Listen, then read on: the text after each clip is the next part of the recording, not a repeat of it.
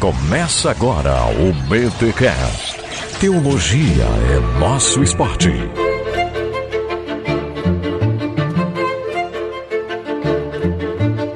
Muito bem, muito bem, muito bem. Começa mais um BTcast de número 248. Eu sou o Rodrigo Bibo e hoje eu vou descobrir se eu sou arminiano wesleyano, arminiano arminiano, ou se eu não sou nem arminiano, ou não tem nada a ver esse programa, eu tô viajando aqui. É entradas que eu não sei explicar. Aqui é o William Hertal e John Wesley metodista é maior do que Joesley Batista. boa, boa, boa.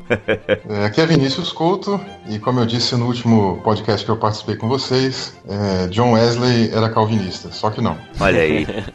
Aqui é Marlon e o melhor de tudo é que Deus está conosco. Não expliquei no episódio passado, mas posso explicar, que é a última frase de John Wesley antes de morrer. Amém. Olha aí. Gente, olha aí, voltamos aqui para falar da teologia de John Wesley. E olha só, apesar de nas nossas entradas ter essa brincadeira com calvinismo e arminianismo, eu acho que a gente nem vai entrar nessa seara. Pelo que eu entendo, não é nem o objetivo desse episódio, tá? Eu nem sei porque que a gente fez essas entradas. Eu já, vou, já tô brabo com a gente aqui, porque a gente a gente nem quer entrar nessa discussão. Ou vamos entrar? Não sei, não sei. Mas eu acho que dá pra gente falar da teologia de John Wesley sem entrar nessas paradas. Mas olha só, trouxemos aqui então de novo os especialistas em John Wesley para agora falar da teologia dele. É muito importante que você ouça o episódio sobre John Wesley, caso você ainda não tenha ouvido, você está começando agora aqui no BTcast, é bom que você ouça esse episódio que nós gravamos sobre ele, que é o episódio de número 237. Ouça esse episódio, o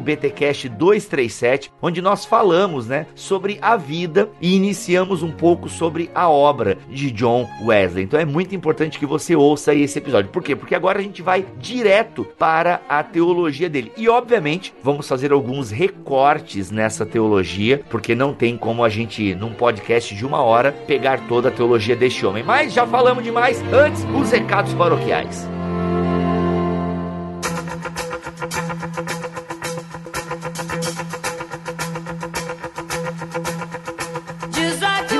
Paroquiais dessa semana, galera, quero expressar a minha gratidão por todos vocês que foram no BTD.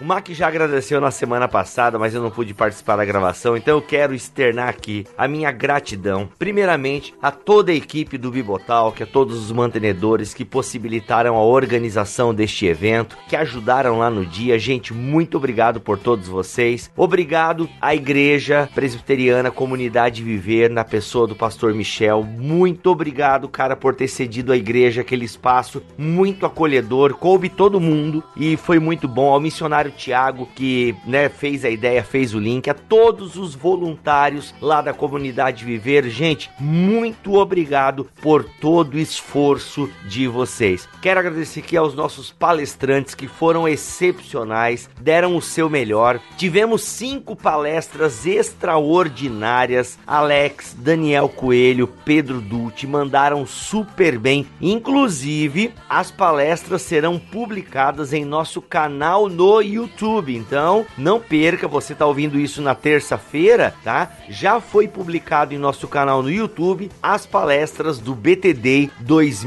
2018. Então, gente, muito obrigado mesmo por todos vocês que fizeram este evento acontecer. E é claro, estou falando de você que foi até Campinas, participou do evento. Gente, vamos e venhamos, né? Você investiu aí um pouco de gasolina, é, pagou uma merreca na inscrição, ganhou livros, ganhou Bíblia. Foi um dia maravilhoso, teve o coffee break. Gente, valeu muito a pena. Então, olha só, minha gratidão a todos vocês que fizeram o BTD de 2018 ser um grande sucesso. E é óbvio que isso nos animou para organizar o evento do ano que vem, que inclusive será em maio. Sim, a gente sabe que o Tim Keller vem em maio para o Brasil, mas a gente vai arriscar. E também será em Campinas. Por quê? Gente, Campinas Campinas é uma cidade estratégica. Quem é de São Paulo e região consegue ir de carro. Quem mora em outro estado tem um aeroporto bem localizado que com 30 reais de Uber você vai até um hotel bom próximo ao local do evento. Então, assim, fora que muitas cidades têm a conexão com a Azul e tal, e Viracopos é um ponto da Azul e as passagens acabam sendo mais em conta também. Então, assim, gente,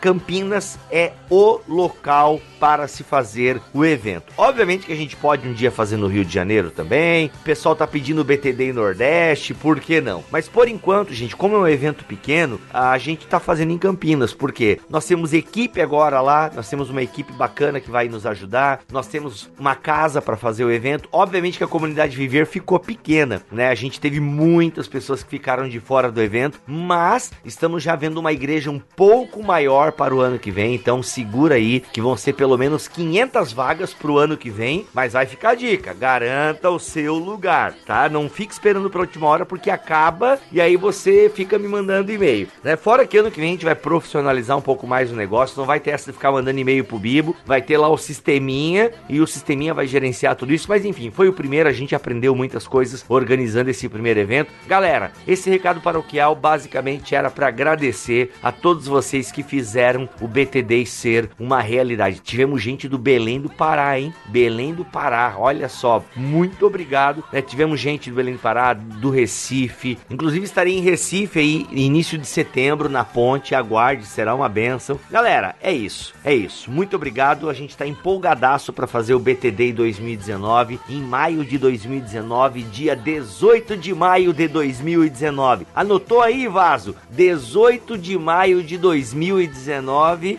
BTD!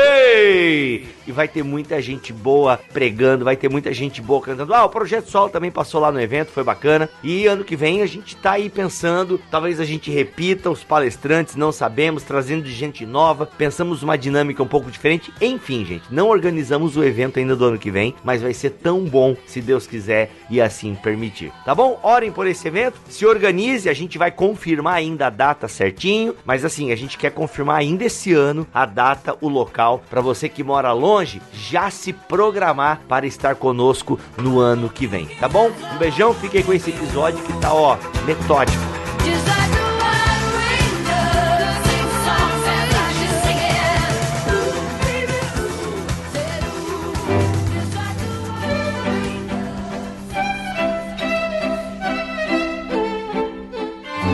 Muito bem, Vinícius e Marlon, vocês aí que já escreveram livros, né, sobre Wesley. Se eu não me engano, tu tem quantos livros sobre a teologia ou a vida de Wesley, Vinícius? Olha, ah, esse agora seria o quarto, né? É, esse último agora é um livro mais direto mesmo sobre é, Wesley, mais especificamente sobre ele. É, os dois primeiros acabam englobando um pouquinho mais também do pensamento de Armínio junto, né? E, o terceiro foi um livro que a gente escreveu em conjunto, inclusive o Marlon participou também, sobre a reforma protestante. Eu trabalhei ali o tema do Sola Escritura, é, mostrando a, a, a, visão de John Wesley, do próprio Armínio também, né, sobre a, as escrituras e tudo mais. Então, assim, mais especificamente, é, estritamente sobre Wesley, é esse último livro agora, que seria primeiro estritamente sobre ele. Que é o Fé e Obras, né? Ortodoxia e Ortopraxia na Teologia de John Wesley, é isso? Isso, exatamente. Ele já tá no mercado? Já, já tá sim. Olha aí, que legal. Pô, agora que eu vi aqui em março, pô, bacana, legal, que eu tô com o PDF não me dei conta aqui. E, gente, PDF que eu ganhei do autor, tá? É, nada de negócio ilegal aí de PDF, fica ligado.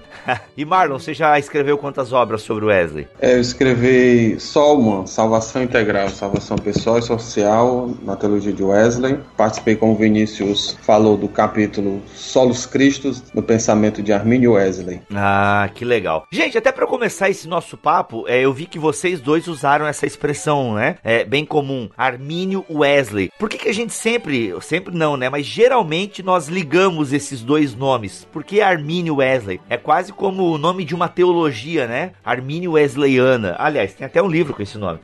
é. Por que, que a gente geralmente faz essa ligação Armínio Wesley? Wesley seria uma continuidade da teologia de Armínio? Por que vocês usam esse construto? É, o que acontece, uh, há pouco tempo agora a gente teve uma palestra aqui no Brasil do Dr. Stephen Gundry, né? E, e, uma coisa interessante que ele comentou é que John Wesley é aquela pessoa que foi uma da, dos principais representantes né, e mais fiéis realmente à teologia de Jacó Armínio, né? Então ele tem aí realmente um, um legado importante na continuação da, da soteriologia arminiana, é, dentro de um contexto anglicano em que era é, meio aberto, né? Essa questão da soteriologia. Muitos ali eram calvinistas e ele dá continuidade no pensamento mais arminiano. Agora, é, dentro do pensamento de Wesley há também um, um, alguns desdobramentos, algumas peculiaridades e daí muitas vezes a gente se reportar a esse pensamento mais wesleyano como uma teologia armínio-wesleyana, né? Porque engloba aí é, duas escolas de pensamento também para Wesley, como funciona a, a, salvação, aquilo que a gente chama de soteriologia, a ordo salutis, né, a ordem da salvação para Wesley, quais são as, as peculiaridades, o que, que acontece com o homem depois que ele é, encontra ou é encontrado por Jesus Cristo, talvez seja um bom caminho para a gente começar a tratar sobre Wesley. Ô Will, eu achei, sabe, como tu fez uma entrada de cunho político, né, para variar, ah, eu achei até que tu ia perguntar, o mecanismo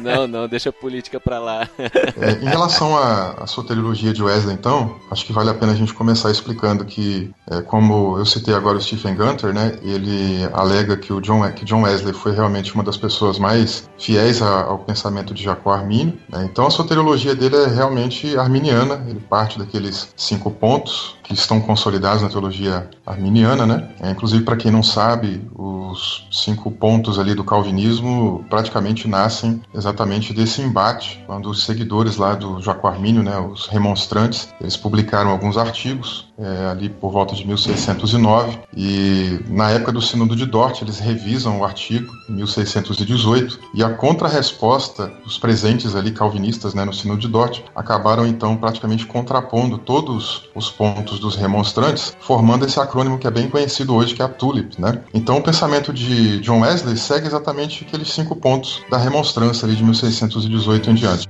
O que achou do sermão do Sr. Wesley essa manhã? Ele falou consideravelmente sobre tornar-se perfeito entre Jacó Arminio e John Wesley não é uma confluência assim de ideias, de pensamentos. John Wesley ele bebe diretamente da teologia de Jacó Arminio, é isso? É, na verdade ele vai começar a beber mais diretamente da teologia de Jacó Arminio no final já da sua carreira, né? Mas como eu comentei no, no, no programa anterior, é, dentro do anglicanismo havia já algumas pessoas que paralelamente já estavam também seguindo uma modalidade de arminianismo, né? Eu até citei alguns autores ali no, no, no livro aí também eu comento, que é um, uma modalidade que ficou conhecida como arminianismo inglês, algo que surgiu ali bem no reinado de Elizabeth I, ali bem no início ainda é, da, da, fase protestante na Inglaterra. Né? Então havia algumas pessoas que já seguiam ali alguma linha um pouquinho mais arminiana e o Wesley mais à frente na vida dele é que ele vai começar de fato a ter contato, né? Com, com obras, com temas, mas ele já foi meio que educado pelos seus pais, porque vem também, é, vieram também ali de uma tradição é, arminiana. Agora, quais seriam esses cinco pontos né, que eu citei ali atrás? Os cinco pontos, o primeiro deles é convergente com o pensamento calvinista. Claro que existem alguns pequenos detalhes diferentes que a gente pode comentar posteriormente, mas é o ponto mais convergente que existe, que é a depravação total. Em seguida, a gente tem a eleição condicional, e numa perspectiva wesleyana, ela é mais ligada né, à ideia da estruturalidade, né, uma, uma é, eleição corporativa.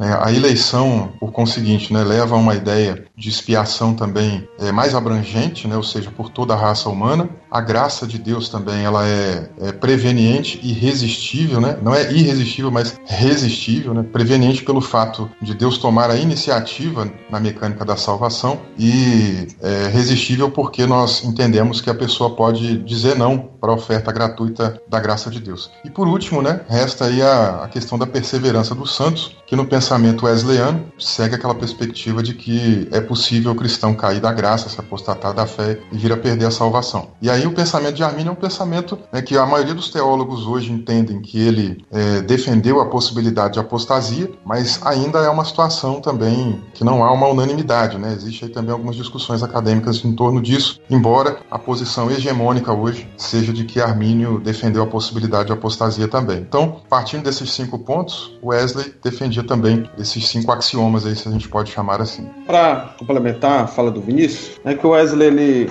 se afirmou né, ser arminiano na década de 70, principalmente com a confusão com a Condessa de Huntington, com depois da morte de Fletcher, né? Quando Fletcher morreu, aí houve um, uma disputa acirrada né, entre o, os metodistas calvinistas e os metodistas arminianos. E o Wesley, ele se afirmou mais né, como arminiano nesse período. Né? Wesley morreu em 1791. E na década de 70, isso ele já velho, né? Ele é de 1703, então ele tinha aí uns 70 anos por aí já. Quando ele se afirmou como arminiano, lendo as obras de Armínio e advogando mesmo. Antes ele era, ele assim, ele se chamava arminiano mais por causa da tradição anglicana não calvinista, né? não reformada. E uma diferença que nós podemos notar em Wesley e Armínio, né, na Ordo Salutis, que podemos né, diferenciar um pouco, é sobre ah, o livre-arbítrio, ou o arbítrio liberto, que para Armínio era com a pregação do evangelho, com o arbítrio ele era libertado, é liberto. Para Wesley é para todos, né?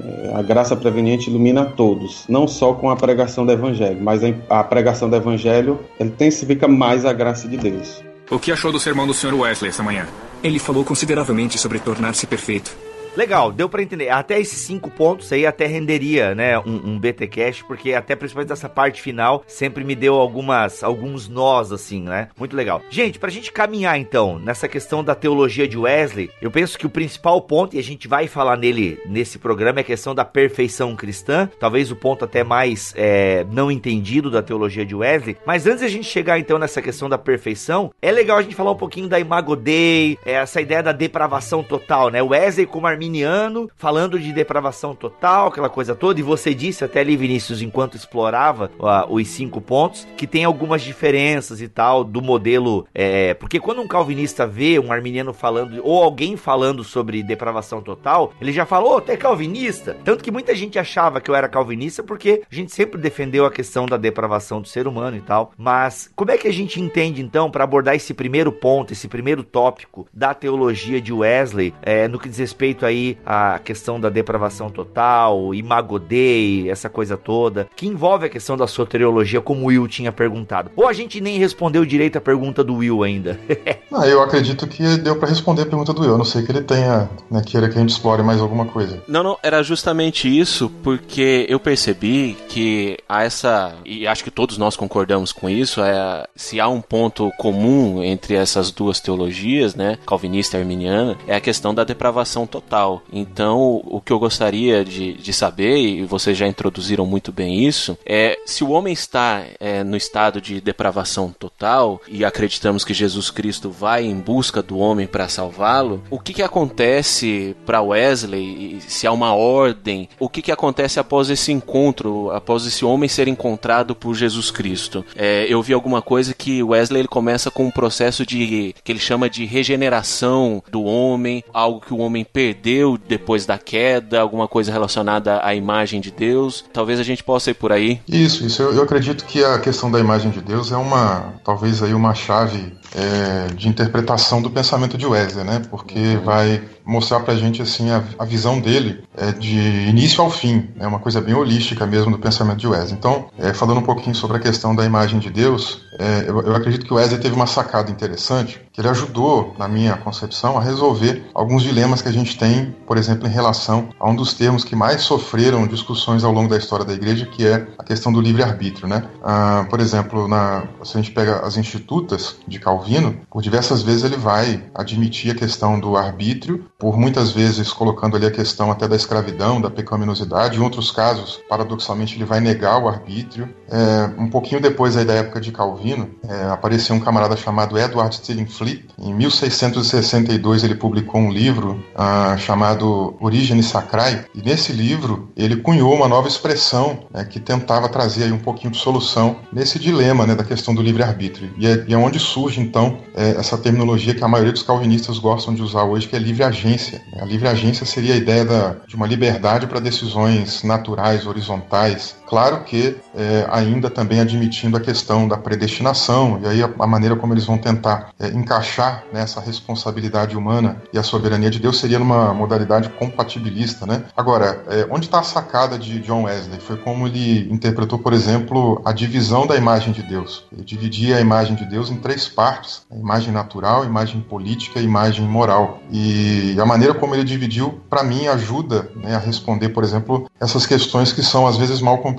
Então, vamos falar um pouquinho sobre esses três aspectos da imagem de Deus rapidinho. Só, só uma perguntinha antes, Vinícius. Para Wesley, a Imago Dei, ela havia sido perdida ou ela foi deturpada, corrompida ou deformada? Então, na verdade, as duas coisas. Por isso que eu digo que a sacada dele em dividir em três partes foi interessante, né? Uhum. É, Para a gente entender melhor, vamos lá. A imagem natural, primeiramente, é, tem a ver com a imortalidade da alma, dentre outras coisas, mas nós poderíamos aí chamar, dentro de uma perspectiva wesleyana, essa imagem natural como a capacidade de tomar decisões naturais. Então, é como se fosse, por exemplo, um livre-arbítrio natural, né, para decisões naturais. Por exemplo, eu, às vezes eu, eu, sempre costumo ilustrar né, alguém que vai num, supermercado e ele tem ali a marca de leite A, B e C, né, e ele fica ali em dúvida entre qual marca de leite comprar. É, como é uma decisão natural, é, é muito incomum, né, seria talvez até improvável você encontrasse com alguém no supermercado dobrando joelhos lá é, em oração pedindo a Deus uma revelação para qual marca de leite ele vai comprar. É uma decisão natural. Não, peraí, peraí, Vinícius, peraí, peraí. Vinícius, tu é um cara que vive bastante aí na, né, na academia,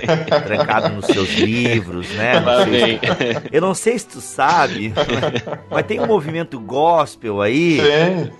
Então, essa galera, eles oram pedindo, ó oh, Deus, qual marca de leite agora devo comprar, pai? É, cara, não sei, rever essa. Se tu botou isso no livro aí, tem que mandar pra revisão. Botar pra uma notinha de rodapé. Alguns cristãos, né, inclusive, querem total direção de Deus, inclusive até nas coisas menores. Não, porque eu já ouvi isso, tá? Eu sei que existe, lógico. É, só não, só pra dar uma desbaratinada aí, pode, te pode. trazer pro mundo real, né? Você é um cara acadêmico, é brincadeira. é, tirando o movimento gospel, né? A gente, a gente sabe isso, que é então. mesmo, né? É. Mas, mas de fato, é, por isso que eu disse ali que é algo improvável de acontecer de alguém chegar num mercado e dobrar o joelho e pedir uma orientação divina a respeito de uma coisa como essa, por exemplo. Né? É uma decisão bastante natural. Claro que num campo filosófico a, a discussão iria muito mais além né, sobre o tipo de influência, por exemplo, que a pessoa sofre para tomar essas decisões tal, né? Até os compatibilistas iriam né, colocar ali como um ponto de influência o próprio Deus, né, dirigindo a pessoa na Mas... providência né, para escolher. É, acho que o foco é justamente mostrar a capacidade né, que ainda restou no ser humano depois da queda para tomar decisões horizontais, para tomar decisões aqui naturais. Agora, obviamente, é que o que restou da, depois da queda disso é, não reflete perfeitamente esse aspecto da imagem de Deus como era no jardim ainda do Éden. Então houve uma corrupção desse aspecto da imagem ao ponto é, do ser humano não regenerado e até mesmo o regenerado depois não tomar as melhores decisões, né? tomar decisões às vezes equivocadas. Fazer más escolhas, ainda que não tenham, a, a gente não chegou lá ainda, mas ainda que não tenha um cunho moral ou, ou ético, mas devido à queda o ser humano ele faz más escolhas, inclusive no campo natural das coisas, é isso, né? Exatamente, exatamente. Então a ideia é de uma corrupção desse aspecto da imagem. Então, antes da queda, antes e depois, né, só que daí de forma corrompida, o que o Wesley quer dizer pra gente é o seguinte: Deus compartilha com o homem certos atributos, atributos relacionados à personalidade, como a, vontade, a razão, o agir, o propósito, é, é mais ou menos por aí, né? Exatamente, exatamente. O que achou do sermão do Sr. Wesley essa manhã? Ele falou consideravelmente sobre tornar-se perfeito.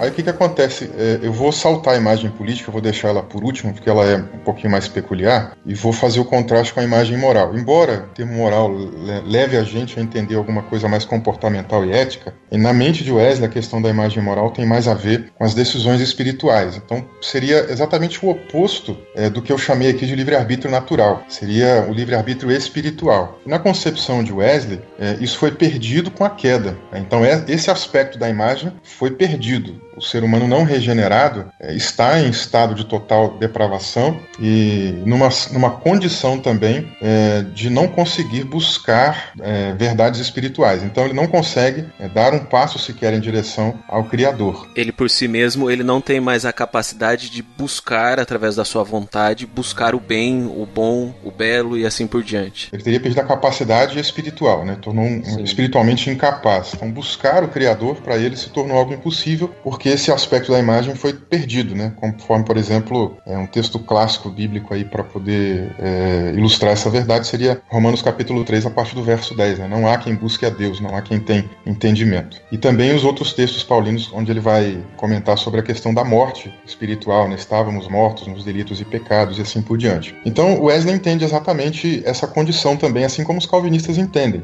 É, inclusive, num dos, seus, num dos seus sermões, ele chega até a dizer que quem negasse tal doutrina da depravação total, dessa condição espiritual perdida do ser humano, ele diz que quem negasse isso era um pagão, para a gente ter uma noção, por exemplo, de como ele valorizava a doutrina da, da depravação total. É, então, acho que um contraste interessante seria colocar aqui uma ideia de livre-arbítrio natural e livre-arbítrio espiritual, que são duas coisas diferentes. Porque normalmente, quando a gente fala de livre-arbítrio, né, a gente joga tudo num pacote só, mas no pensamento de Wesley, essas duas coisas estão diferenciadas, elas são separadas. A capacidade natural é uma coisa, a capacidade espiritual é outra. E aí, por fim, é, a gente entra aí na questão da imagem política, como eu comentei, e a imagem política ela tem é, mais a ver com a capacidade que o ser humano tinha desde o Éden de dominar, né, a capacidade de domínio. Então, é, tem a ver ali com uma, uma questão relacional. A gente pega, por exemplo, em Gênesis capítulo 1, versículo 26, Deus está ali criando é, Adão, a sua imagem e a sua semelhança, e há, conforme boa parte aí dos intérpretes de Gênesis, né, uma fala trinitária, né, quando ele diz façamos o homem à nossa imagem. Então Deus é um ser relacional também, né? Tem até um nome é, teológico para isso, né, doutrinário, que seria pericorese, né, o relacionamento ali entre as pessoas da Trindade. E o que acontece então é que Deus também compartilha essa capacidade relacional. O ser humano é criado então com a capacidade de se relacionar em pelo menos aí quatro níveis, né, que nós podemos destacar. Que seria em primeiro lugar o nível com Deus, que a gente acabou de ver que foi perdido, é, mas há também uma, uma noção do sobrenatural, do metafísico, né? E até o próprio João Calvino também admite isso, quando ele chama essa capacidade, é, não de buscar verdadeiramente ao Deus verdadeiro, né?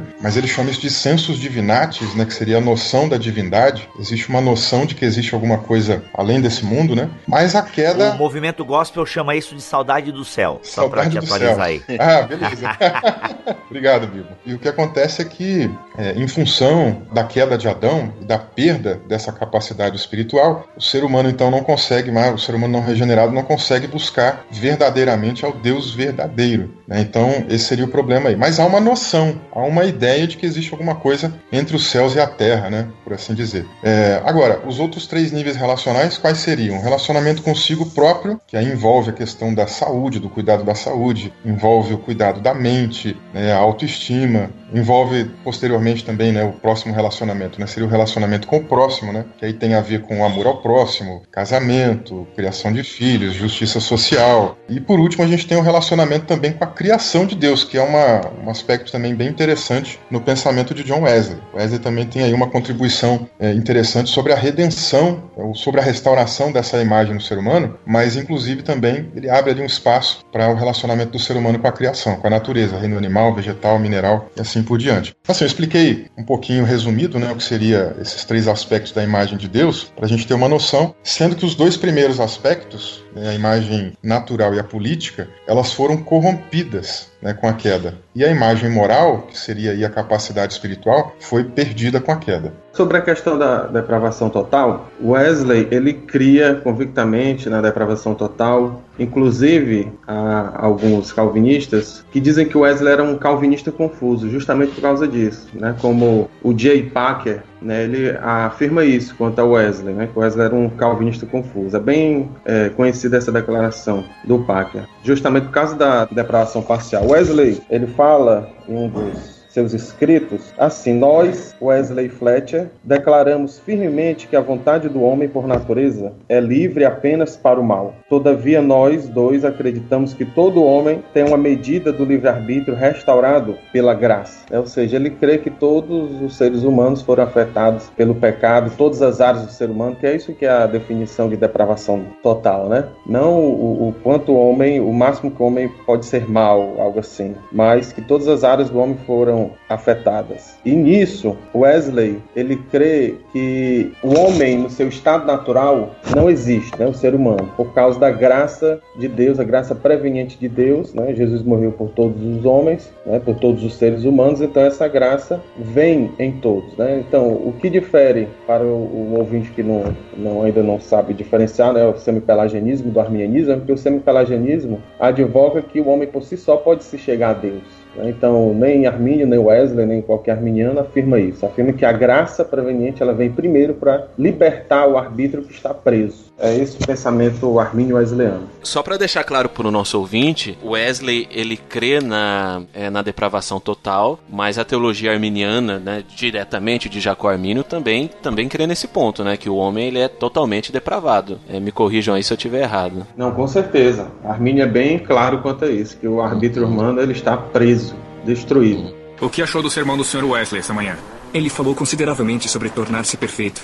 Então, eu entendo que ouvindo tudo isso, é que assim, a graça preveniente, né, pro arminiano, consequentemente o Wesley também acredita, ele já usava esse termo, graça preveniente, ou isso é uma criação posterior dos teólogos? Não, não, já usava. Já usava? Então, é que pro arminiano, wesleyano, a graça preveniente, ela tem esse efeito, né, de de alguma forma possibilitar esse depravado, né, esse morto em seus delitos e pecados, a responder à pregação do evangelho. Enquanto que pro calvinista, quando ele usa o termo graça comum, eles usam o que? Não, é a graça comum permite que um ser humano morto em seus delitos e pecados consiga criar uma nona sinfonia. Isso. Se eu entendo bem esses dois conceitos. Acontece que o, o que eu vejo é que o Wesley e Armínio, né, e a galera pega esse conceito da graça comum e não, ó, sabe essa graça aí que vocês falam graça comum, que é uma graça que possibilita um ser humano caído criar uma obra de arte, fazer o bem. Então, essa graça comum derramada sobre toda a criação, permite também esse ser humano, ao ouvir a pregação do evangelho, responder, mesmo morto né, em seus delitos e pecados, responder positivamente ao apelo do evangelho. É mais ou menos então, mesmo ele tendo a imago Dei aí de alguma forma desfigurada, perdida, ele consegue por conta dessa graça comum, certo? Certo. Uma, uma, agora, uma, uma, outra forma também interessante de tentar explicar isso é que, por exemplo, do ponto de vista bíblico, é, não existem vários tipos de graça, né? Graça é uma coisa só, é, só vai aparecer uma graça. Agora, a gente acaba adjetivando a graça é, exatamente para tentar é, demonstrar o modus operandi dela. Por exemplo, na tradição é, wesleyana, nós colocamos até alguns estágios para poder demonstrar um pouco disso na Ordo Salutis. É, no primeiro momento, a gente tem aí exatamente a, a graça preveniente. É, vale a pena até abrir um parênteses aqui, que esse é um termo né, emprestado de Agostinho, lá no século V. Né, não foi nem Arminio nem Wesley quem inventaram né, esse termo. E preveniente é uma expressão que vem do latim, que significa exatamente que vem antes. Então, esse termo é, ele é adjetivado aí à graça para poder trazer a ideia de que a iniciativa na salvação vem de Deus, não do homem, né, como o pelagianismo ou também o semi pelagianismo é, advogam, né? Então a iniciativa parte de Deus mesmo, que vem ao encontro é, deste pecador que está morto nos delitos e pecados. É, uma vez que esse pecador é iluminado por esta graça, é, que ilumina né, e convence ele também né, dos seus pecados, e aí entra um, uma segunda parte desse modus operandi que nós chamamos na tradição wesleyana de graça convencedora ou graça convincente, ela vem exatamente para poder é, convencer o mundo do pecado, da justiça e do juízo. Agora, é, até uma, uma situação interessante aí do, de como esta graça preveniente atua, está em Atos 16, quando Paulo, é, junto com alguns irmãos, vão até um local para procurar né, um, ambiente mais tranquilo para oração e encontram ali algumas mulheres e começam a pregar para elas. Uma daquelas mulheres era Lídia, e o texto de Atos é, diz pra gente que o coração dela era aberto para que ela entendesse aquilo que Paulo estava falando. Então não há ali uma, um, um texto é, bíblico dizendo né, que Deus estava forçando, por exemplo, ela a entender, ou que já estava regenerando ela primeiro, né, para que ela entendesse. Não. O que acontece é que ele abre o entendimento de Lídia para que ela compreenda a mensagem né, do Evangelho, e aí nós entendemos então que, uma vez convencida disso, tendo o arbítrio que estava aprisionado pelo pecado, é, agora ele é liberto disso para que ela possa tomar sua decisão. E uma vez que a pessoa responde é, a mensagem do Evangelho de maneira positiva, entra então a salvação. Quem é que pode se salvar? Ninguém. É, a salvação vem de Deus, como alegou lá o profeta Jonas, né? A salvação vem do Senhor. Nesse caso, então, nós adjetivamos aí nessa continuidade desse modus operandi é, a graça justificadora, porque é Deus quem opera exatamente essa salvação no indivíduo, né? e a salvação continua. Não um processo de salvação, mas a caminhada né, continua. E aí a pessoa corresponde à salvação é, vivendo uma vida de santidade e devoção. É, tem, um, tem um livro que está sendo traduzido aí para o português, tomara que ele saia rápido, é um livro do Randy Maddox, né, o Marlon conhece bem aí também o livro, chama Graça Responsiva, né, acredito que vai ser assim a tradução para o português, que é Responsible Grace, e o Maddox, ele fala um pouquinho sobre é, essa questão da graça na perspectiva de Wesley, né, ele chama ali como se fosse o ponto axial da teologia dele, e diz que a graça para Wesley era algo que deveria ser respondida, correspondida e responsável. Né? Seria o tripé aí da perspectiva da graça é, na visão wesleyana. Então, o que seria respondida é nesse momento em que o ser humano é confrontado pelo seu pecado, pela sua vida, né, trilhando ali um caminho rumo ao inferno, e ele então responde não por conta própria, mas por causa da própria operação da graça que libertou o arbítrio desse pecador perdido. Né? E uma vez que ele responde né, e é salvo, ele precisa corresponder a essa salvação, porque não adianta ele simplesmente né, andar por aí dizendo que é crente, que é cristão, mas os frutos é, não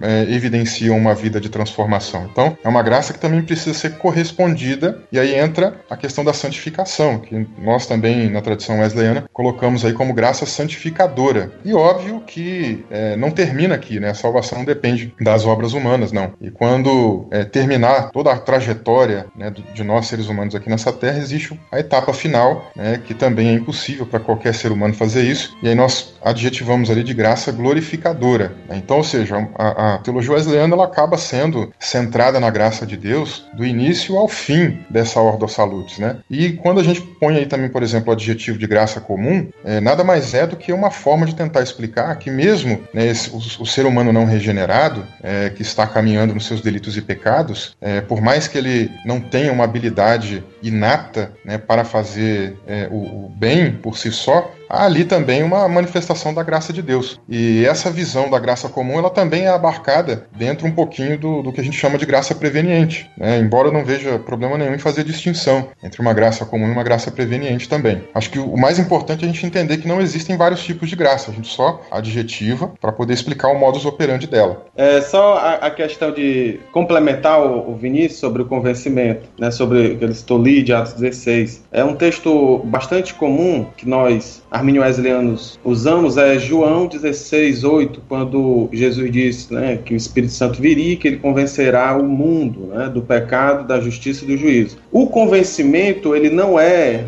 digamos assim, algo é, que vai redundar em conversão. Ele convence, o Espírito, Santo, o Espírito Santo convence, mas cabe ao ser humano, homem ou a mulher, ser salvo, né? Crer. Né? Por exemplo, todos nos presídios, né? Acredito que todos são convencidos de que matar, estuprar, extorquir, torturar é errado, né? Todos os presos lá. Eles são convencidos disso, mas esse convencimento não fizeram com que eles fizessem o que é certo. Né? Então, nós, da tradição armínio wesleyana, entendemos essa questão, né, de que o Espírito Santo ele, ele convence, mas cabe ao ser humano, né, crer. Né? A, a, graça preveniente, né, que é tão cara aos arminianos, né, seja arminianos clássicos ou armínio wesleyanos, é, é, algo assim que, que é bem enfático na tradição wesleyana. Por exemplo, uma citação de Wesley sobre a graça preveniente é a seguinte: a admissão de que a alma de todos os homens por natureza está morta em pecado, não desculpa ninguém, já que não existe nenhum homem na condição de mera natureza. Não existe nenhum homem que é totalmente destituído da graça de Deus, a não ser que ele tenha extinguido o espírito. Nenhum homem vivo é totalmente destituído do que vulgarmente se chama consciência natural. Mas isso não é natural. É mais adequado denominá-la de graça preveniente. Então, essa, essa declaração de, de Wesley aqui sobre a graça preveniente, inclusive, faz com que, é, é, geralmente, os wesleyanos sejam mais é, inclusivistas né? Ou seja, que os seres humanos é, que nunca ouviram o Evangelho, eles podem, através de uma é, revelação dada por Deus, ou quanto mais eles se chegam à verdade, a fazer algumas coisas boas, é, como tem Romanos no, no capítulo 1, é, Deus vem com a sua graça, né? ou seja, não há ninguém destituído dessa, dessa graça preveniente, diferente dos, ar, dos arminianos clássicos, que é só por meio da pregação. Mas vale ressaltar que, que os, os wesleyanos são mais inclusivistas, não pluralistas, né? Tudo vem da graça de Deus, não por meio de outras religiões.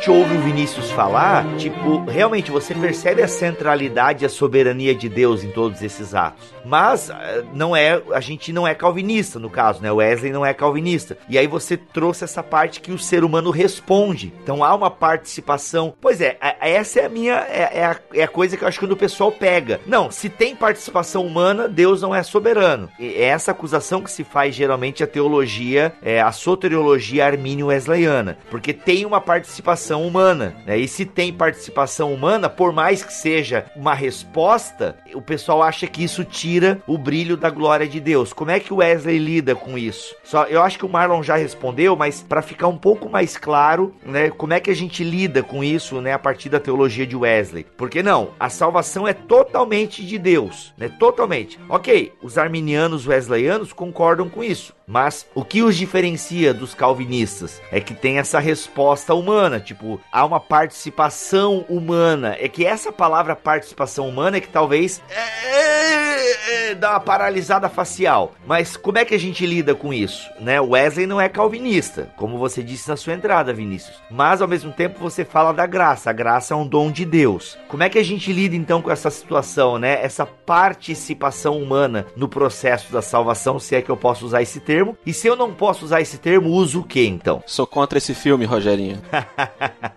E aí, deu para entender a minha dúvida? Deu, deu, sim, deu sim. Que acho que é geral, né? Fala aí. Sim, o que acontece é que, por exemplo, tanto Armínio quanto Wesley, é, diferentemente do arminianismo popular, é, e aí eu digo aqui arminianismo popular porque existe uma é, concepção errada né, de muita gente que se intitula arminiano, é, mas na prática eles não são. Como, por exemplo, a própria ideia do livre-arbítrio mesmo, né? Seria aí uma, um diferencial. Muita gente é, no discurso diz eu sou arminiano, mas aí quando você começa a mostrar para eles né, que nem Armínio nem Wesley criam, por exemplo, nesse livre-arbítrio, né, para responder, para tomar uma iniciativa na salvação, as pessoas se assustam, né? E outra coisa interessante também é sobre a questão da fé. É, diferentemente do que a maioria das pessoas pensam, é, tanto Armínio quanto Wesley defendiam a ideia de que a fé é um dom de Deus, algo que vem do Senhor. É, mas ao mesmo tempo, é, quando a pessoa responde né, à graça de Deus com arrependimento e fé, precedendo essas duas coisas da regeneração, é, no comentário de Romanos Romanos, por exemplo, que John Wesley escreveu, é, ele deixa ali nitidamente claro, né, embora isso aqui seja um pleonasmo, né, que nítido já é claro mesmo,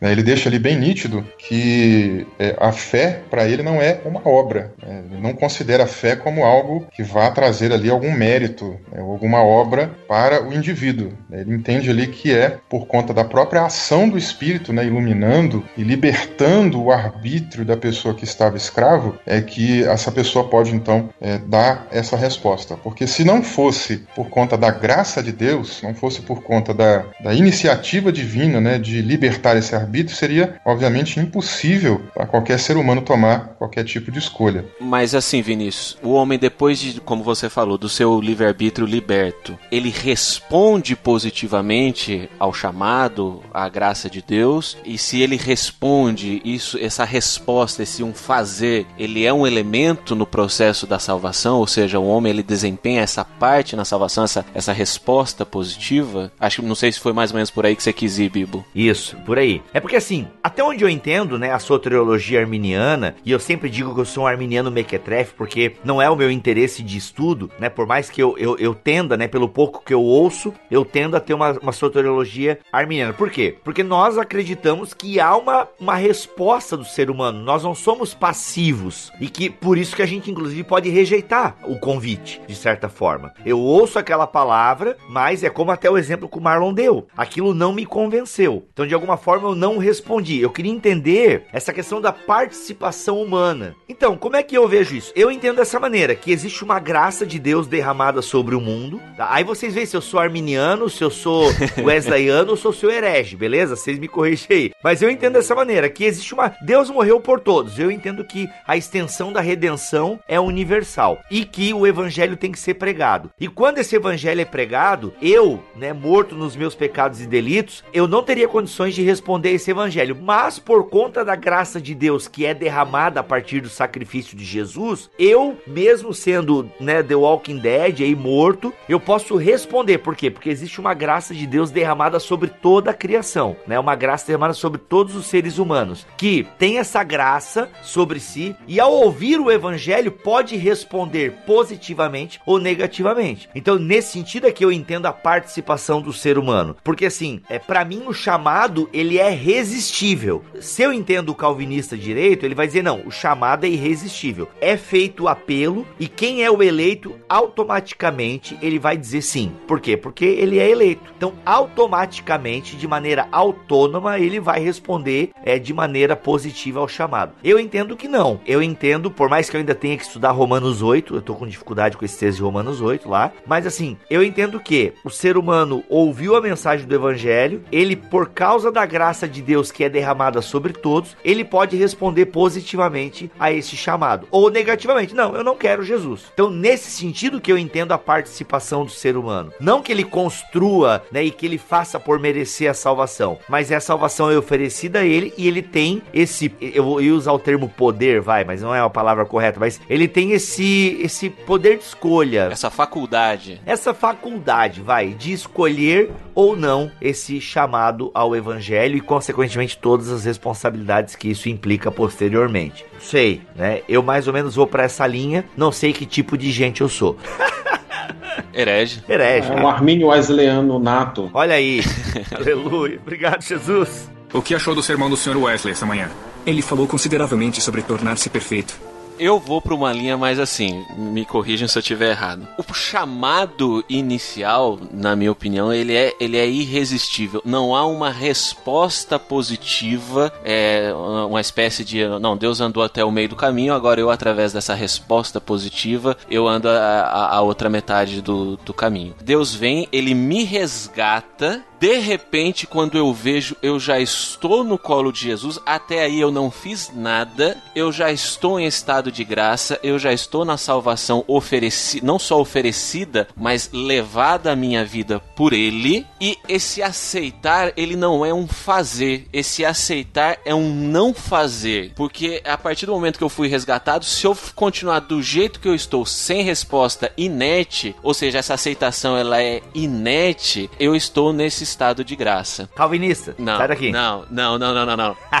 A partir do momento que eu já estou nessa condição, perceba que até aí eu não fiz nada, eu, eu não, não andei nada. A minha resposta ela é positiva, mas ela é positiva como um não fazer. A partir desse momento eu posso, creio que Deus me dá essa liberdade, esse livre-arbítrio, essa faculdade de negar essa graça que me foi oferecida e não só oferecida, que me foi imputada. Eu posso virar as costas, falar, Jesus, o Senhor me colocou aqui no seu colo, muito obrigado, mas eu vou dispensar. Viro as costas para Jesus e volto à minha, à minha situação, meu status anterior. Se eu não faço nada, a salvação chegou até a minha vida e se eu, por vontade própria, decidir constantemente estar no colo de Jesus ou de mãos dadas com Jesus, a salvação ela ocorre na minha vida. Mais ou menos por aí que eu vejo. Pois é, a, a, fala do eu, ela vai ao encontro do que é chamado comumente de modelo ambulatorial da graça, que é propagado também, inclusive, por molinistas como Kenneth Kevley.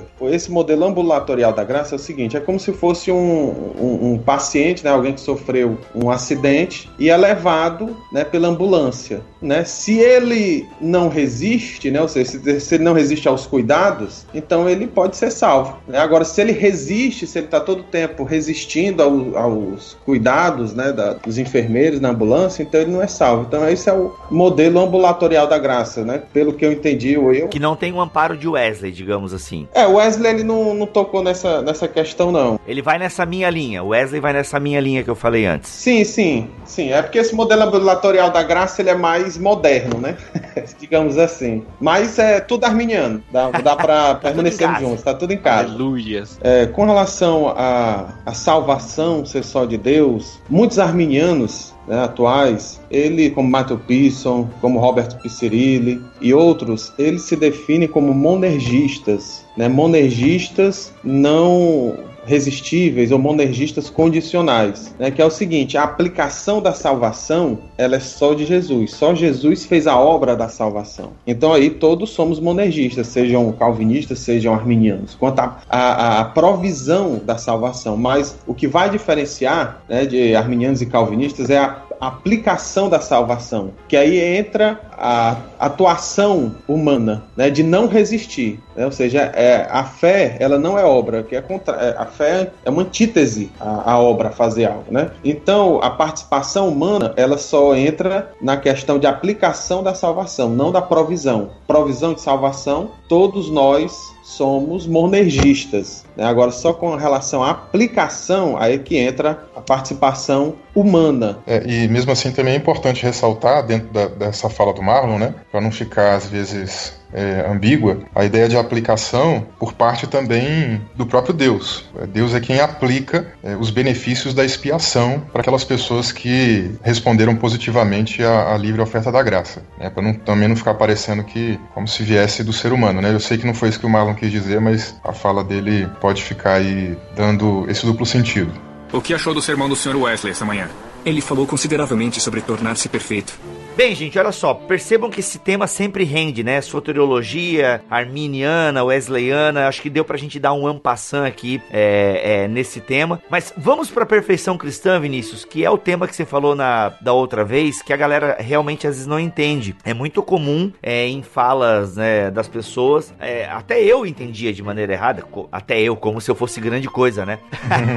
Mas eu entendia de maneira errada também essa ideia da perfeição cristã em Wesley. Explica Explica para nós então, já que a gente tá, a gente tem mais um tempo aqui ainda de programa, como é que o Wesley entendia a perfeição cristã e por que, que as pessoas falam de maneira errada, né? O que, que as pessoas não entenderam da perfeição cristã? Que é uma continuidade, né? A pessoa está ali salva, ela agora se santifica, é santificada. Como é que é? O que que gerou esse essa confusão aí na teologia de Wesley? É, vamos lá. Primeiramente, a, a ideia da perfeição cristã ela não vem do próprio Wesley em si. Ele bebe nos pais gregos, né, da patrística. Ele também vai ler bastante os espiritualistas anglicanos, é, até o Tomás de Kempis também, né, um católico medieval. E, e, acontece que no meio dessas literaturas que ele vai tendo contato, ele vai estabelecendo ali um pouquinho do seu pensamento sobre a perfeição cristã. O que acontece é que o próprio termo em si gera desconforto em, em nós aqui ocidentais, né? Vou explicar por que é, dessa questão ocidental. Vem justamente da etimologia da palavra, né? Pra gente, aqui no mundo ocidental, perfeição vem do latim, perfectus, né, que dá uma ideia de alguma coisa que seja 100%, né? É inadmissível, por exemplo, que seja 99,9999 por aí vai. É, então, isso fez com que algumas pessoas chegassem a questionar o Wesley no seu dia. Abandona essa doutrina tal, mas ele dizia, não, isso daqui é bíblico. E por que, que ele dizia que era bíblico? Porque a palavra perfeição no Novo Testamento, obviamente, não vem do latim, vem do grego, né, que é a palavra teleosis. É, e essa palavra, ela vem é, de um outro radical, que é telos, né, que tem a ver com fim, finalidade. E teleosis, na verdade, significa também é, maturidade, completude. Então é bem diferente da ideia, por exemplo, do que as pessoas pensam aí no sentido de 100%, né? E aí o que, que isso tem a ver, por exemplo, com a imagem de Deus, com tudo que a gente falou até aqui? É, tem a ver com a ideia de que uma vez que a imagem de Deus foi corrompida, corrompida né, em dois níveis e perdida né, naquele terceiro, é, para Wesley existe um plano de redenção dessa imagem, de restauração dessa imagem. Por exemplo, Romanos 8, 29, né, os que Dantes conheceu também os predestinou para serem conformes à imagem do seu filho. É, seria um texto, prova, por exemplo, da ideia de que há uma restauração da imagem. Né? A, a, restauração da imagem ela começa com a salvação, né, ou seja, com a regeneração, essa mudança de natureza né, é, faz com que a condição humana seja diferente e ela vai processualmente seguindo né, até o final das nossas vidas, e, e, o estágio final é a glorificação. Tem um exemplo interessante, uma ilustração, que o doutor Thomas Noble, que é um teólogo da Igreja do Nazareno, faz no livro dele chamado Trindade Santa Povo Santo. Ele usa o exemplo de um jogo de, de golfe, né? A jogada perfeita pra gente seria aquela hole in one, né? Que seria a primeira tacada, o cara acertar o buraquinho lá. Então ele dá um exemplo ali, mostrando um pouquinho do que seria perfeição cristã a partir de uma jogada hole in one. É, nós sabemos que a perfeição não é simplesmente o fato dela atingir o, o, o alvo ali, né? Mas é todo o, o, caminho, né? Toda a trajetória da bolinha até chegar ali, que seria essa ideia do telos, né?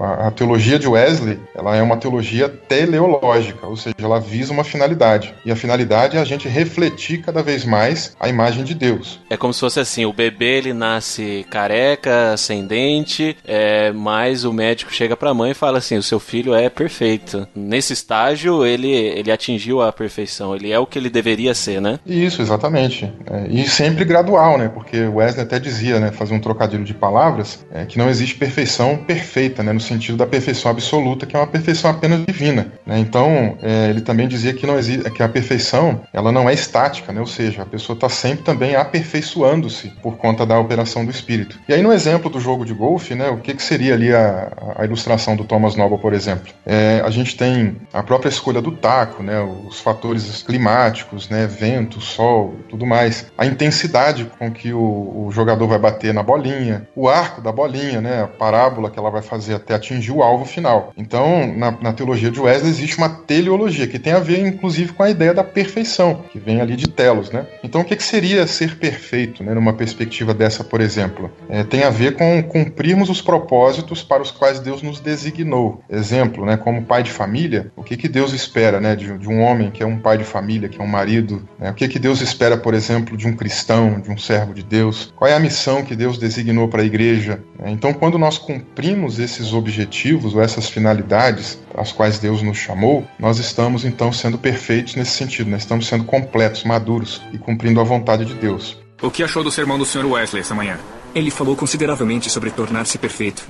Ô Vinícius, isso estava claro nos escritos de Wesley? Tava exatamente como você está falando, porque ouvindo tu falar, fica muito claro o que ele quer dizer com perfeição. Agora, é incrível que se criou, assim, e até fazendo uma leitura aqui agora de cabeça do próprio movimento pentecostal, eu lembro, né, isso não é nem coisa que me falaram, eu lembro de ter ouvido que o crente não tem pecado, que a gente tem que viver uma vida sem pecado, tanto que isso que gerava as minhas crises, né? Caramba, eu não consigo viver sem pecado, é difícil difícil e tal, não sei o que. De alguma forma parece que em alguns movimentos eclesiásticos se pegou essa ideia de uma perfeição no sentido latino mesmo da palavra e de alguma forma atribuir isso ao Wesley. Não, Wesley falava da perfeição cristã, tipo, caramba, Wesley explicou como tu tá explicando ou isso já são os seguidores de Wesley que deram uma refinada no negócio porque o próprio Wesley não foi claro? Como é que é isso aí? Porque, caramba, se criou uma teologia da perfeição cristã, né, no sentido latino do termo. É, é, muito possível, sim, né, pegar ali do próprio Wesley, né, até aí no, no, no, livro aí que a gente citou, que eu acabei de lançar, Fé e Obras, né, tem várias citações dele, né, explicando ali sobre a questão da perfeição. E tem um livro dele, né, especificamente, que é Melhor Beber na Fonte Primária. E nós temos esse livro em português, esse livro não é mais é, impresso, então você consegue baixar ele em PDF gratuitamente, né, que se, que se chama Uma Explicação Clara da Perfeição Cristã, que é da pena do próprio Wesley, né, então a pessoa pode tirar suas próprias conclusões. Né. Por exemplo, ele vai é, explicar sobre o que não é perfeição cristã, né? E ele vai deixar ali bem claro, por exemplo, que não é essa ideia de impecabilidade, né? que é uma, uma, coisa muito importante de ser esclarecida, né? Agora, de onde veio né, essa confusão? É, depois da morte de Wesley, é, algumas pessoas deram sequência no pensamento dele, né? com a, a, a, imigração de muitas pessoas da Europa para as colônias inglesas, né, lá onde hoje são os Estados Unidos, é, várias pessoas começaram ali a enfatizar também né, uma busca pela santidade santidade, né? E surgiu ali um movimento de santidade nos Estados Unidos. Um movimento assim interdenominacional, né? Várias pessoas ali de inúmeras denominações participaram, inclusive batistas, presbiterianos, congregacionais, né? E ali o movimento de santidade depois acabou se desembocando, né, em três é, tipos de segmento, né? O primeiro segmento é um, é um segmento que eu chamo, por exemplo, de perfeccionista para fazer esse, essa diferenciação com a perfeição cristã. Olha aí, ó. E qual é esse primeiro movimento? É um movimento que nasceu com Charles Finney. É, o Finney, curiosamente, ele negava é, o pecado original, por exemplo. Né? Então ele era bem pelagiano, né? Algumas pessoas até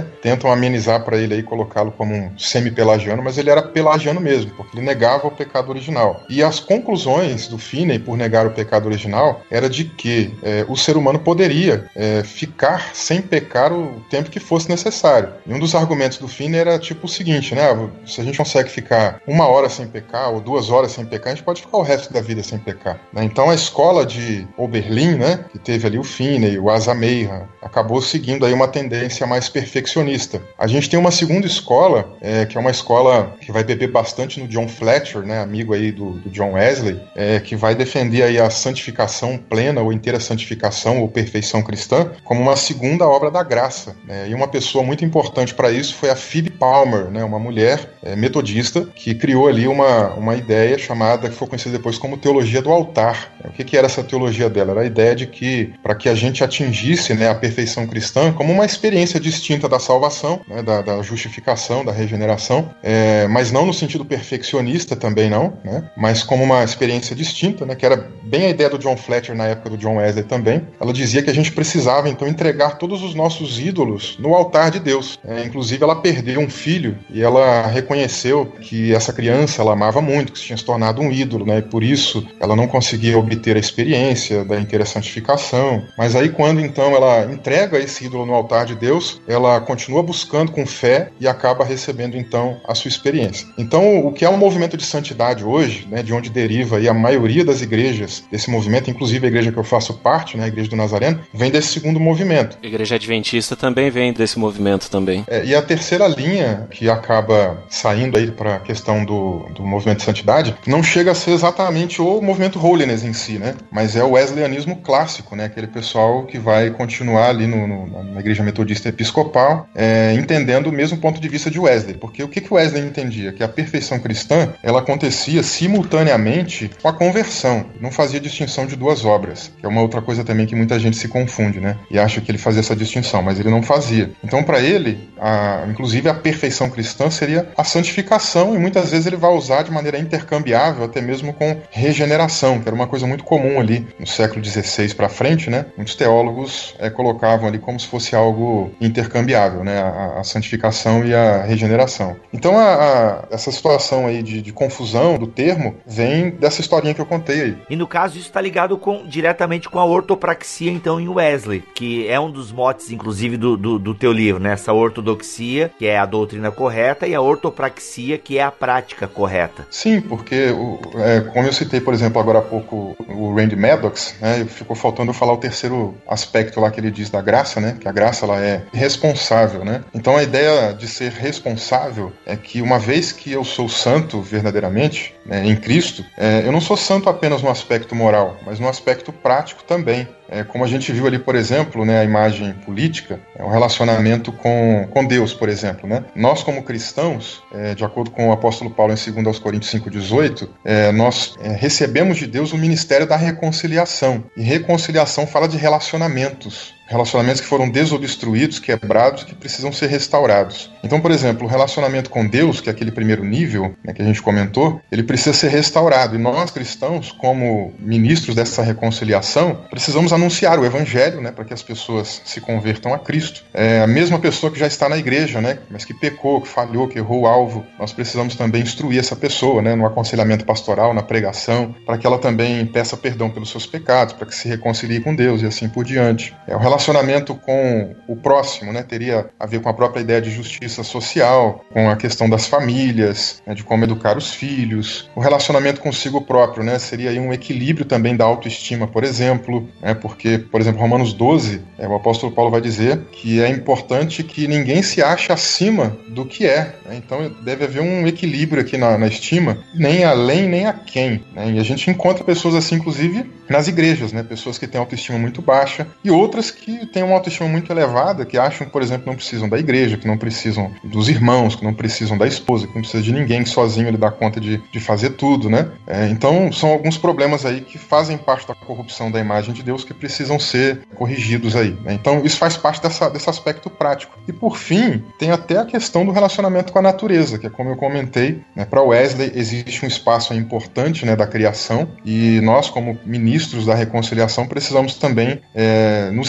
relacionarmos corretamente com a criação, com a natureza. Né? Por exemplo, no Antigo Testamento, Deus estabeleceu leis ali até que envolviam o relacionamento com a criação e a justiça social. Né? Exemplo ali a questão da, da terra né? descansar de 7 em 7 anos, de 50 em 50 anos também. É, no, no, fato, por exemplo, dos donos de, é, de plantação, né? quando eles iam fazer a colheita, o que caísse no chão é, deveria ficar para os pobres. Né? Então há também aí um relacionamento com a natureza nesse sentido, mas um relacionamento também responsável, é, no qual as duas partes saiam ganhando. Né? Tanto nós, seres humanos, né, que vamos obter alguma coisa da natureza, como também a natureza saia ganhando conosco. Né? Porque hoje, né, isso aqui não, não, não deve soar, por exemplo, como um discurso de esquerda, né, como um discurso comunista ou socialista, mas uma visão ultracapitalista, o que, que acaba acontecendo? O ser humano ele quer ganhar a todo custo da natureza, né? independente é, se a natureza vai acabar, se o que a gente está explorando um dia vai se esgotar. Né? Agora, na perspectiva de Wesley, a gente poderia colocar ali até um centro-direita, né? uma, uma, uma maneira de, de, de nos relacionarmos com a criação de maneira responsável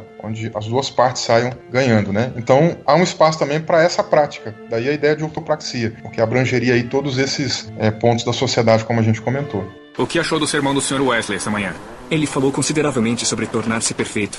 Um, um aspecto bem interessante da teologia de Wesley, que não é enfatizado por todos os wesleyanos, é a questão da justificação final, que Wesley entendia, Wesley e Fletcher entendiam que é pelas obras, ou seja, a justificação inicial é somente pela fé. Né? E a final é pelas obras. É, eles citam Mateus 25, né, abordando isso, a questão das obras, né, que nós fizemos aqui, mas essas obras não são necessárias para nos salvar, mas sim para é, evidenciar que nós somos salvos. Então, essa vai ser só no final. No final é que vai haver essa justificação final pelas obras. Né? Então, Wesley e Fletcher, eles enfatizavam isso. Mas não só é, eles, né? alguns católicos entendiam isso também, tanto romanos quanto é, ortodoxos. Né? Só que a maioria dos católicos entende que essas boas obras se fazem necessárias é, no início, na justificação inicial, que aí é que entra a distinção entre essa justificação pelas obras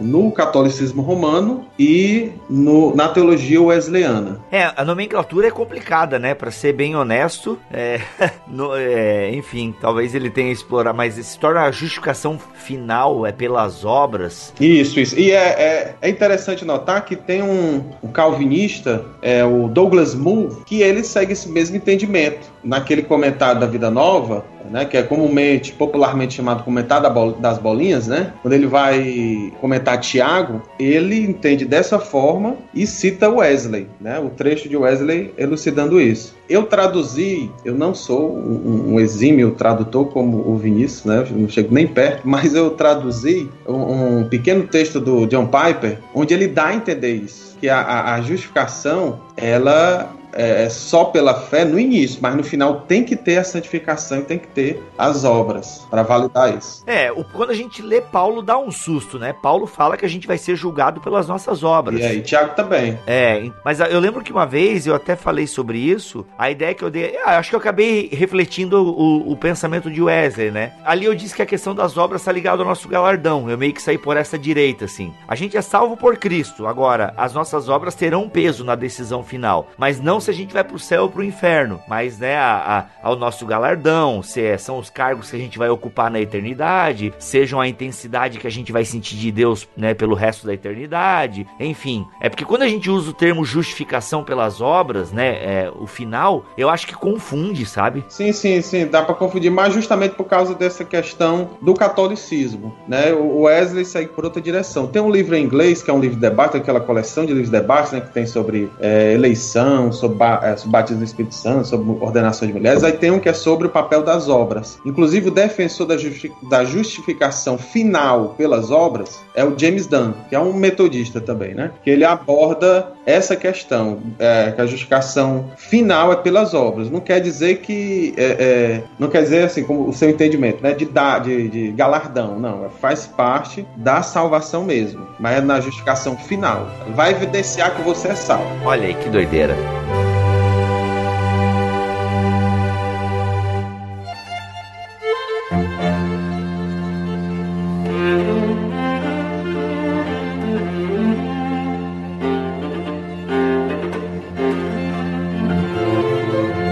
Gente, tem muito mais coisa para falar da teologia de Wesley, inclusive o livro do Marlon, né, Salvação Integral. A metade do livro é sobre isso que a gente falou aqui e a outra metade é bem a questão social mesmo em Wesley, que pelo que eu tô vendo aqui, ele era bem engajado na parada. Então assim, a gente vai voltar em outro momento para falarmos sobre a questão da justiça social em Wesley, OK? Mas eu penso que com esse programa a gente conseguiu dar um panorama da teologia de Wesley. Meninos, rapidamente aí vendam os seus peixes, no caso que diz respeito a esse tema, né? O seu livro Fé e Obras aí, Vinícius, fala um pouquinho para nós aí. Então, vende aí o seu peixe em 30 segundos, contando. Vamos lá, esse livro então, ele foi fruto do, da minha dissertação de mestrado, está dividido em duas partes. A primeira parte aí é sobre as influências que o Wesley sofreu ao longo da sua trajetória acadêmica, ministerial, é, e a segunda parte é exatamente analisando, né, é, como o pensamento de Wesley, né, como a teologia dele desemboca é, nessa teologia prática que nós falamos, né, e a chave para isso é a ideia da imagem de Deus, que a gente discutiu aqui nesse programa. Né? Então, lá a gente tem um pouquinho mais é, detalhado esses quatro níveis relacionais aí que são restaurados né, por meio da, da ação de Deus. Então, espero aí que você é, possa, vocês aí possam comprar e ler bastante aí com calma a nossa proposta ali. Como é que é o nome do livro? Fé e Obras, Ortodoxia e Ortopraxia na Teologia de John Wesley. Olha aí, link tá aqui na postagem, beleza? E Marlon, 10 segundos porque tu já fez a propaganda no outro episódio. Vai lá, conta. Bem, é o meu livro Salvação Integral, Salvação Pessoal e Social na Teologia de Wesley. Aborda os dois primeiros capítulos, mais a teologia, e o último, como o Bibo falou, que falaremos no próximo episódio, a questão de Wesley e as questões sociais. Muito bom. Tá aí, gente, li os livros, apoiem, né, os autores brasileiros, é muito legal se você se interessa pela teologia de Wesley. Eu tenho certeza que são dois livros que vão lhe ajudar bastante. O link está aqui na postagem. Paga nós, reflexão. Will, obrigado pela tua presença aí, meu irmão. Tamo junto. Valeu, meu brother, foi muito bom, muito bom. Deu para aprender bastante, né? Também gostei. Bastante mesmo. Legal. Vinícius, despede-nos aí com uma bênção wesleyana. Bom, valeu então, pessoal. Que Deus continue abençoando a todos vocês. Se Deus quiser, até o nosso próximo encontro, se Deus assim permitir. Um abraço a todos na paz de Cristo Jesus. Amém. Amém. Tem que falar amém aqui, Marlon, senão não recebe a bênção. amém, amém.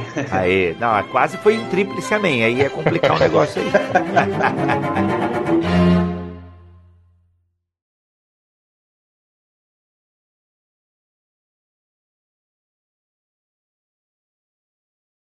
Uma complementação sobre a questão do convencimento que o Vinícius falou. Marlon, eu te dou 10 reais, te dou 20 reais. Se enquanto oh. tu falar, tu não, mexe, não se mexer. Oh, tá... 30, 30 reais. 30 tá, tá reais. Okay, tá... tá ok.